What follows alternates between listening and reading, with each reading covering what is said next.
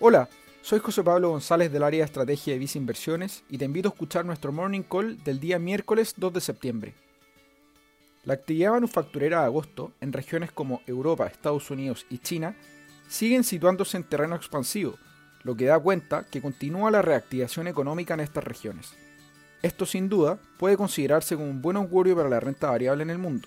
Considerando esto, los futuros de los principales índices accionarios en Estados Unidos durante la mañana de hoy operan con ganancias, con los futuros del S&P 500 subiendo 0,64%, el Dow Jones subiendo 0,63% y el Nasdaq con un alza de 0,99%.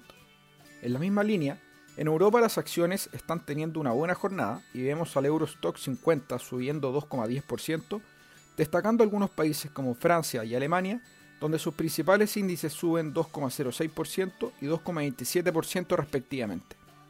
En Visa Inversiones, recomendamos favorecer en la renta variable internacional a las regiones que hayan mostrado un importante apoyo económico por parte de sus autoridades y a su vez que estén en etapas avanzadas de levantamiento de restricciones a la movilidad producto de un mayor control sobre la pandemia.